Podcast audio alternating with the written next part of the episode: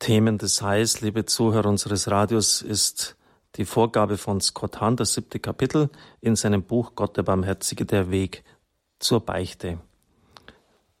Wer wird mich aus diesem dem Tod verfallenen Leib erretten? Es ist ein Notschrei, den Paulus hier in Worte fasst. Seit den Zeiten der Erbsünde heilt er durch die Jahrtausende hindurch. Wer immer an Gott glaubte, glaubte auch, dass Gott ihn auf irgendeine Weise retten werde vom Gesetz der Sünde und des Todes, das heißt von der Begierlichkeit, die seinen Leib despotisch beherrschte. Die sakramentale Vergebung ist eine machtvolle Weise, dieses lang ersehnte Heil zu erfahren. Wer wird mich aus diesem dem Tod verfallenen Leib erretten? Ohne Zögern beantwortet Paulus die eigene Frage, weiß er doch, dass Gott Jesus als seinen Retter gesandt hat. Und dann kommen Zitate aus dem Römerbrief. Christus Jesus hat mich freigemacht vom Gesetz der Sünde und des Todes. Dank sei Gott durch Jesus Christus, unseren Herrn. Wie ist diese Rettung, dieses Heil geschehen? In der Schrift und christlichen Tradition werden verschiedene Ausdrücke für das Heilswirken Gottes gebraucht. Versöhnung, Erlösung, Befreiung, Rechtfertigung, Heiligung.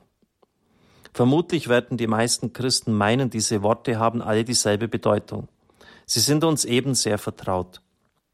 Wir kennen sie aus vielen Gebeten und frommen Texten. Gleichzeitig aber werden sie unserem gewöhnlichen alltäglichen Leben kaum eine größere Rolle spielen. Uns Durchschnittschristen sagen die Worte eher wenig. Wir betrachten sie als theologische Fremdwörter, bei denen wir meistens gleich abschalten. Und wenn wir auch uns die Zeit nehmen, jedes einzelne Wort näher zu betrachten, werden wir nicht besser dran sein denn sie haben ganz unterschiedliche Bedeutungen, dass sie sich zu widersprechen scheinen. Sie beziehen sich auf militärische, religiöse, wirtschaftliche und rechtliche Gegebenheiten. Unser Heil wird uns wie ein diffuser Mix aus Bildern und Metaphern erscheinen. All jene jedoch, die wirklich Rettung und Heil erfahren haben, sehen das ganz anders. Für den heiligen Paulus gehörten diese Metaphern zu einer einzigen Erfahrung, einem Verständnis, das er mit den anderen Aposteln, mit Jesus, mit seinen Vorfahren in Israel und auch mit den damaligen Nachbarvölkern teilte. Gott erklärt Unbekanntes oft durch Bekanntes. Und so verwundert es nicht, dass die verschiedenen Ausdrücke Erlösung, Befreiung, Rechtfertigung und Heilung in einer Grunderfahrung zusammenfallen, die in ganz Israel und der Urkirche verbreitet war, in der Erfahrung des Bundes. Der Bund ist etwas ganz Entscheidendes, liebe Zuhörer, hebräisch Berit.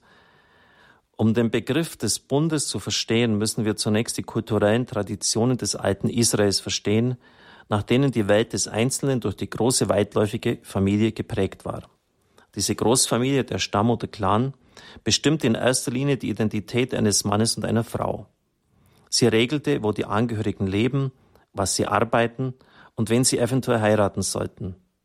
Oft trugen diese ein auffallendes Familienkennzeichen, etwa einen Siegelring oder ein Erkennungsmal am Körper. Eine Nation im alten Orient war ein Netzwerk solcher Großfamilien. So bestand Israel aus den zwölf Stämmen, die nach den Söhnen Jakobs benannt waren.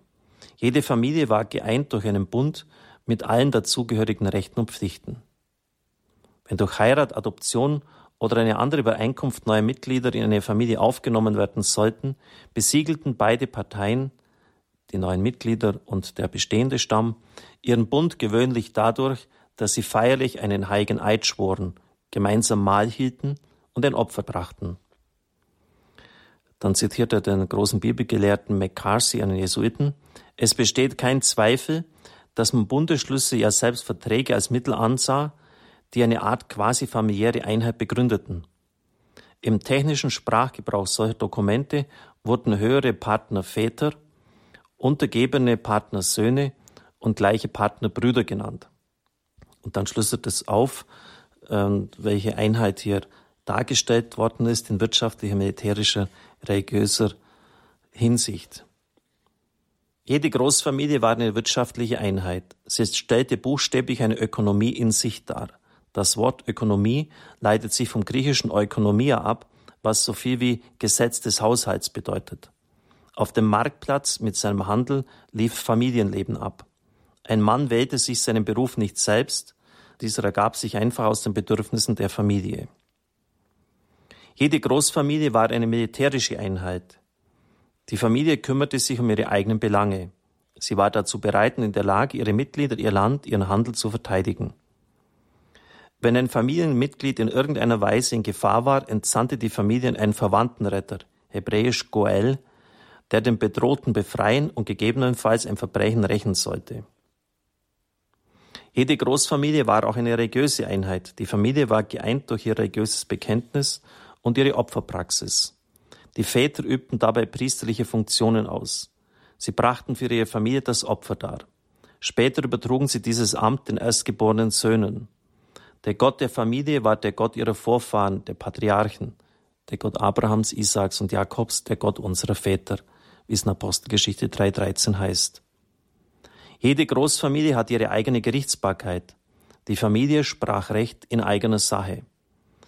Sie verfolgte die Vergehen, die ihre Mitglieder begingen oder die gegen sie oder ihr Land begangen wurden. Die Stammesältesten fungierten dabei als Richter. Und dann äh, schlüsselt Scott Hahn das in Bezug auf die Erlösung auf, was das bedeutet in wirtschaftlicher, religiöser, militärischer Hinsicht und rechtlicher Hinsicht. Also es wird dann sehr konkret auch und ich freue mich, Ihnen das vorstellen zu dürfen, wenn ich das nächste Mal mit Ihnen auf Sendung bin an dieser Stelle. Segne Sie, schütze und heile Sie und berge Sie im heiligsten Herzen unseres Herrn Jesus Christus, der mächtige Gott, der Vater, der Sohn und der Heilige Geist. Amen. Ich wünsche Ihnen einen gesegneten Tag.